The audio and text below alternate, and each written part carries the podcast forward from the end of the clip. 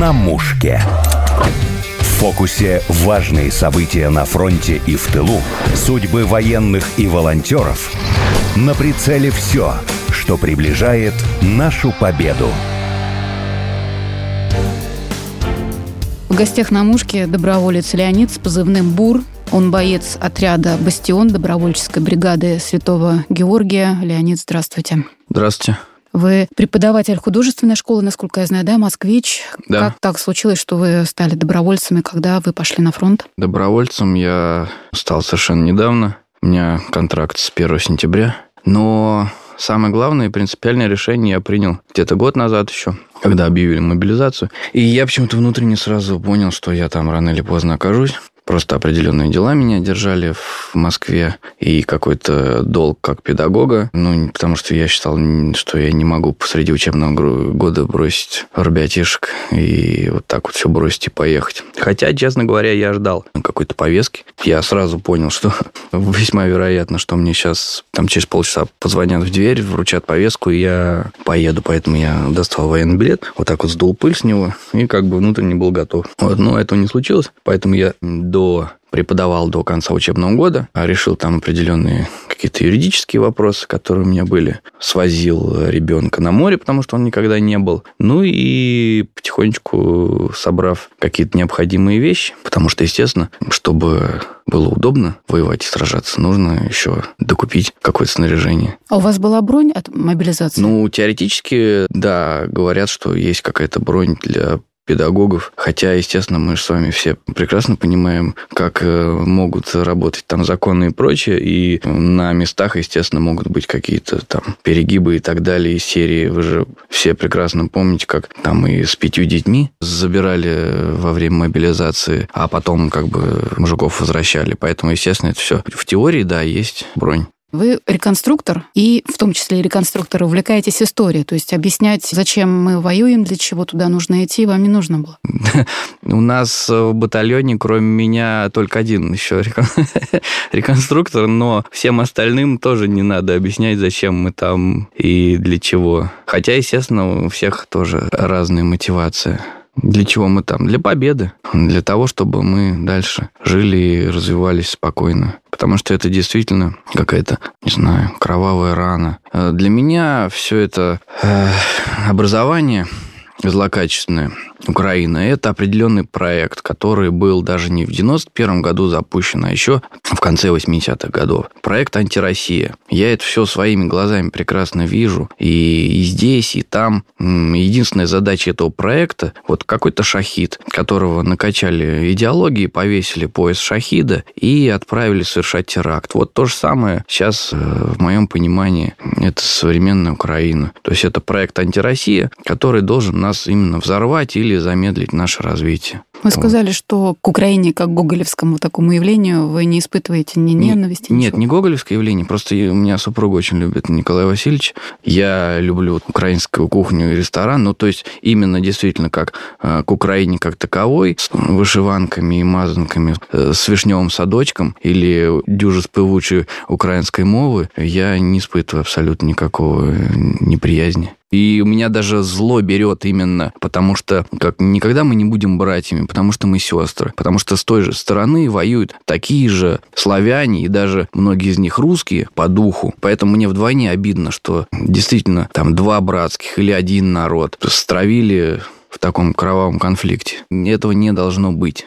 Это вот действительно брат с братом, они не должны драться. Вот почему говорю про русский, потому что лично для меня а русский это не цвет э, глаз или кучерявость волос. Русский для меня это, если ты думаешь на русском языке и думаешь по-русски, лично для меня ты русский. И поскольку половина или даже большая часть населения Украины думает тоже на русском языке, при этом, когда они там, не знаю, дают какое-то интервью, они судорожно там пытаются это в голове перевести на украинский язык и уже говорят на каком-то там украинской мове, но она такая смешная, потому что они думают в этот момент по-русски, то для меня они тоже русские люди. Другой вопрос, как бы, что они оболваненные и не ощущают себя русским. А ощущать себя русским – это тоже важный факт именно по своей русскости. Ты должен думать по-русски, ты должен думать как русский, и ты должен ощущать себе принадлежность именно к этой огромной русской цивилизации. Вот тогда ты русский. Вот у них сейчас не хватает вот этого именно ощущения себя русскости. Они вдруг внезапно начали играть в этот национализм. Они сейчас, ну, кто-то из них чувствует себя прям украинцем. Вот это прям какая-то игра у них. Вот как вот косплей. Есть такое понятие, когда там девочки, мальчики переодеваются в персонажей из аниме или реконструкторы, которые вот переодеваются в эм, персонажей и солдат там прошлых веков. Вот то же самое, что частично русские или русские люди, и, или украинцы, но которые все равно принадлежат как бы к нашему большому там триединому народу, там с белорусами, с украинцами, вдруг внезапно ощутили себя. Точнее, не ощутили, а им промыли мозги, что вот они вдруг внезапно украинцы, и они вот начинают сейчас косплеить именно национализм, нацизм. Причем, естественно, косплей у них весьма паршивенький, потому что они вот не могут без того, чтобы там не зигануть или не нарисовать на танке немецкий крест или там себе свастику набить на всех местах, каких только можно. Поэтому весьма паршивенький косплей. Леонид, у вас э, есть чувство, что вы находитесь в период Великой Отечественной войны? Те же окопы? Нет, у меня враг? скорее ощущение, что я нахожусь в период Первой мировой войны. потому что по своему характеру это все-таки ближе к Первой мировой войне, потому что весьма статичное поле боя. То есть нету прорывов каких-то танковых армий Катукова или Люшенко, а мы бодаемся за вот 50 метров взяли, 100 метров взяли, откатились. То есть именно статичный фронт скорее похож на Первую мировую войну со своими особенностями, когда у вас э, круглые сутки там висят птицы, точность артиллерии повышена и глубина боевых порядков совершенно другая. Из серии Первую мировую войну вы за километр от противника могли спокойно там ходить в полный рост. Сейчас глубина боевых порядков из-за того, что беспилотники смотрят и работает очень точно артиллерия, у вас э, там от линии боевого соприкосновения до там безопасной какой-то зоны может быть там и 2, и 4 километра. Вот мы даже уже, когда были на эвакуации, по ранению мы были где-то порядка в пяти километрах от фронта. Это уже был мирный поселок, где там женщины, дети, машины. Мы ждали в буханочке санитарной еще наших двух боевых товарищей. И тут прилетели украинские снаряды кассетные. То есть это 5 километров. Причем они знали, что у нас там конкретно, ну, бригадный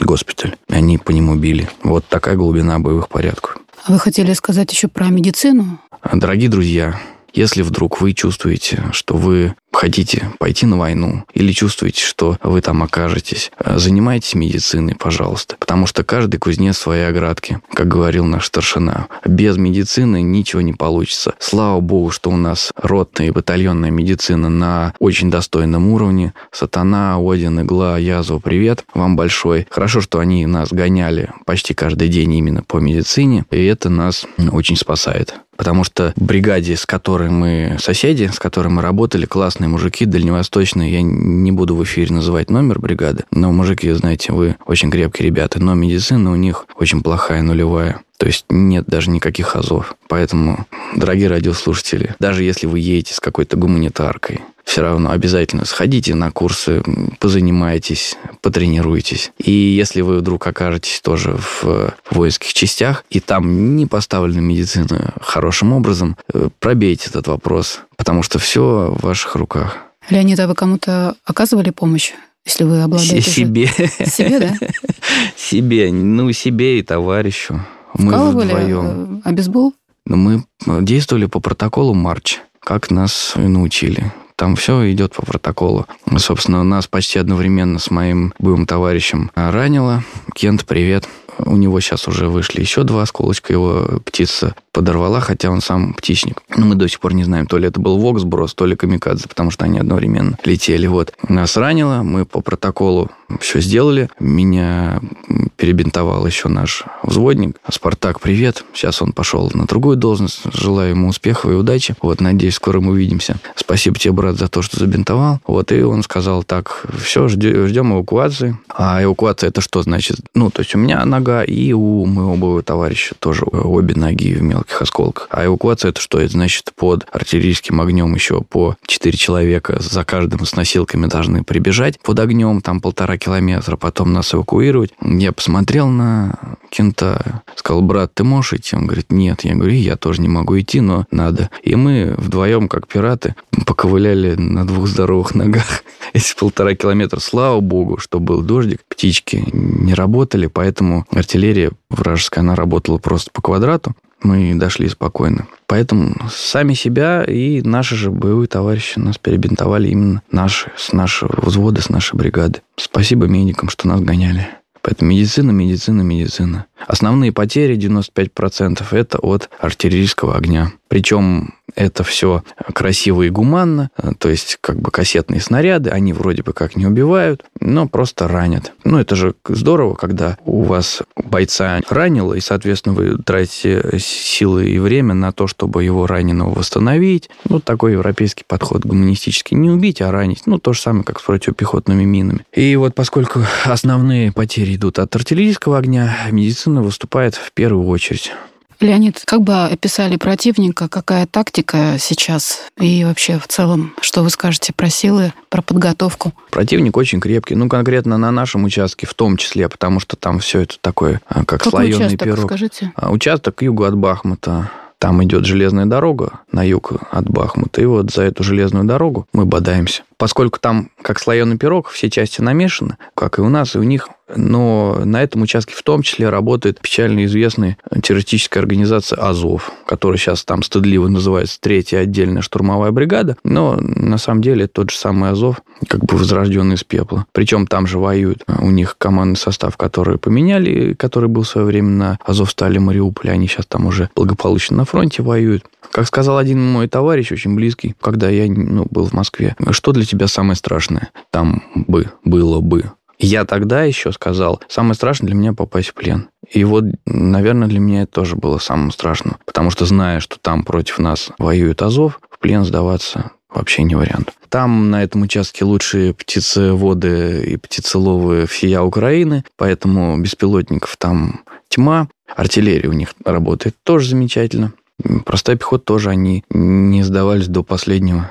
Вы в плен брали кого-то? Да, во время штурма наша группа взяла точку, уничтожила пехоту противника, и трое в итоге сдались. Ну, там один очень тяжело раненый, поэтому вряд ли он э, живой. Поэтому по итогу двое пленных. Но они не сдавались до последнего. Хотя на азовцев они внешне очень были похожи. Худые, грязненькие. Плакали, чтобы не убивали. На что мы им сказали, ну мы же не вы, мы не будем вас расстреливать. А так, может, и азовцы. Пусть органы соответствующие разберутся. Они же тоже всегда говорят, что все там повара, парикмахеры, а потом оказывается, что у него свастиками рецепт скандинавского борща на спине написан. Леонид, вы служите в отряде «Бастион» добровольческой бригады Святого Георгия. Как вы там оказались? Вы целенаправленно туда шли или так стечение обстоятельств сложилось? Самое главное всегда – это принять какое-то внутреннее решение. Вот когда ты принял решение, что вот ты будешь на войне, ты сделал этот шаг и идешь, э, то все остальное уже формальность. Где конкретно я окажусь, для меня, конечно, не очень был важный вопрос, но я пообщался с теми, кто сейчас на фронте, с теми, кто сейчас там в Москве, и понял, что лично мне будет комфортней находиться именно в добровольческом подразделении, где все будут какие-то идейные ребята, условно говоря, те, которые как комсомольцы поехали на Целину. То есть мне будет комфортно. А плюс еще у меня там э, наш общий знакомый, который мой сейчас хороший боевой товарищ, Веймер, привет, служил и сейчас служит. Мне сказали, вот есть такой вариант, вот там наш товарищ, вперед, ласкаво просим. Я сказал, отлично, и уже целенаправленно поехал именно в конкретную роту, в конкретный взвод даже. А какие задачи выполняют бойцы бригады? Различные. Ну, вообще у нас разведывательно-штурмовая бригада, поэтому нет ума, штурмуй дома. Ну, конкретно как пехота, оборона, наступление. Задачи штурмовой пехоты. Ну, плюс у нас есть арт-дивизион, поэтому артиллеристы выполняют задачи поддержки этой пехоты.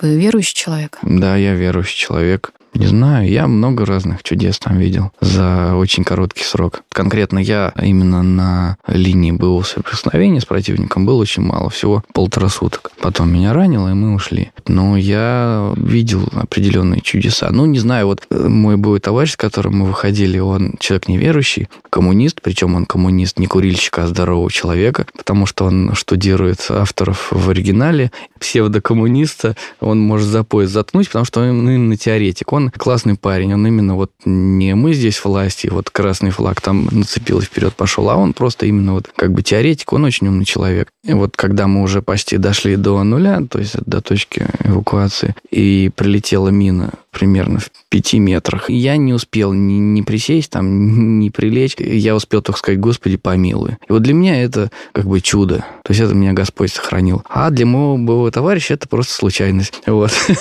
Поэтому кто как воспринимает. При этом мы очень с уважением относимся к позиции друг друга, находясь на таких крайних флангах, получается. Хотя, наверное, не на крайних флангах. Я же не черносотенец, монархист. Но, тем не менее, у нас какие-то разные там позиции по жизни, взгляд на исторические события, на будущее нашей страны. Но при этом мы вот боевые товарищи. Вот он мне теперь как брат. Я уже скучаю даже.